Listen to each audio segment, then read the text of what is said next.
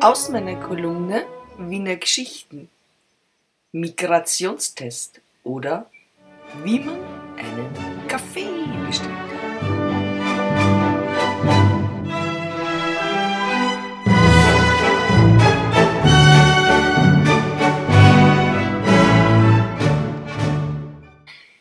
Über die Wiener Kaffeekultur. Weil ich ja derzeit Strohwitwe bin, mein Lebenspartner verweilt irgendwo im Tibet, nutze ich die Tage, um meine Freundinnen mal wieder zu treffen. Unter anderem auch meine Freundin mit russischem Migrationshintergrund, Irina.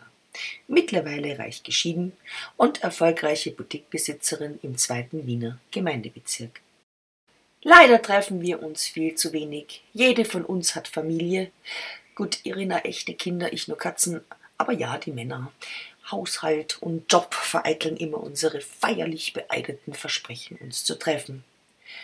Aber das ist ja total normal. Echte Freundschaft zeichnet sich nicht darüber aus, dass man sich täglich sieht. Echte Freunde knüpfen sogar nach Jahrzehnten an das letzte Gespräch, als wenn dazwischen nichts gewesen wäre. Heute, am Sonntag, ist es aber soweit. Wir treffen uns im altehrwürdigen Domeyer Café in Hietzing zu einem verlängerten Frühstück, Klatsch und Geschichten. Der Zahlkellner, ein Wiener Unikat.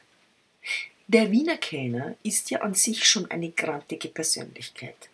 Ich denke, in einer Jobbeschreibung für einen waschechten Wiener Zahlkellner steht sicher drin Hohe Bereitschaft zum Kranteln und ein gutes Gespür für Sarkasmus ist Voraussetzung für diesen anspruchsvollen Job. Also genau so eine Ausgabe gibt es in meinem Lieblingscafé. Verstehen Sie mich bitte nicht falsch. Ich liebe krantige Kellner, also rein platonisch.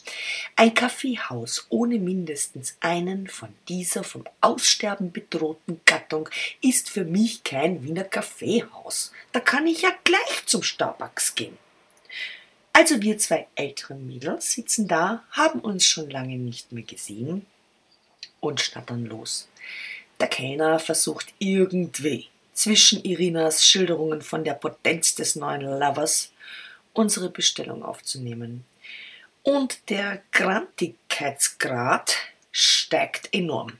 Und dann passiert's. Wollen Sie einen Tee oder einen Kaffee zum Wiener Frühstück? Irina blickt kurz hoch und meint, nur bringen Sie mir halt irgend so einen Kaffee. Bums. Aus. Fertig.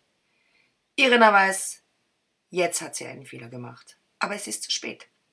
Ich sehe, wie die Adern an den Schläfen des Herrn anfangen zu pulsieren, und nun tut er etwas, was kein Mensch sonst kann, außer ein waschechter Wiener Zahlkenner. Er fixiert Irina mit seinen grünen Pupillen und rotiert dennoch mit dem Augapfel um 360 Grad, als ob Pupille und Augapfel keinerlei feste Verbindung hätten. Das ist nicht einfach Augen verdrehen. Das ist Augenverdrehen in höchster Vollendung. Und dann beginnt er im rasenden Staccato die Kaffeearten aufzuzählen. Irgendein Kaffee ist halt aus. Welchen wollt's dann jetzt? Vielleicht einen kleinen schwarzen, einen kleinen braunen, einen großen braunen, einen großen schwarzen, einen Franziskaner, eine Schale Gold, einen kleinen Mokka, einen verlängerten schwarzen, einen verlängerten braunen, einen Einspänner oder gar einen Kapuziner oder lieber eine Melange. Irina bestellt kleinlaut eine Melange, ohne mich mit einem Augenaufschlag zu warnen. Denn wenn ich jetzt auch nicht ganz genau weiß, was ich will, geht das Schauspiel von vorne los.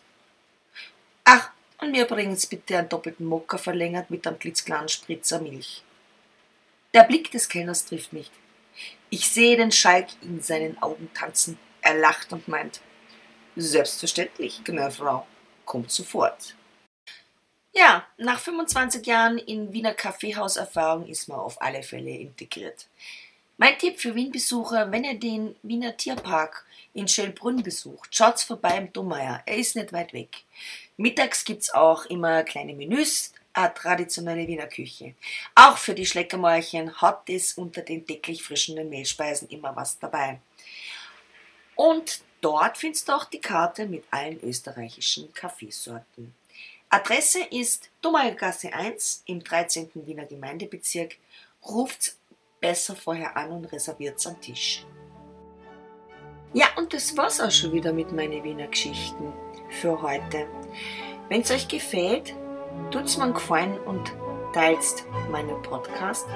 Und in der nächsten Woche gibt es weitere Wiener Geschichten, die du übrigens alle auf meiner Webseite nachlesen kannst. Bis dann, Baba, eure Marion.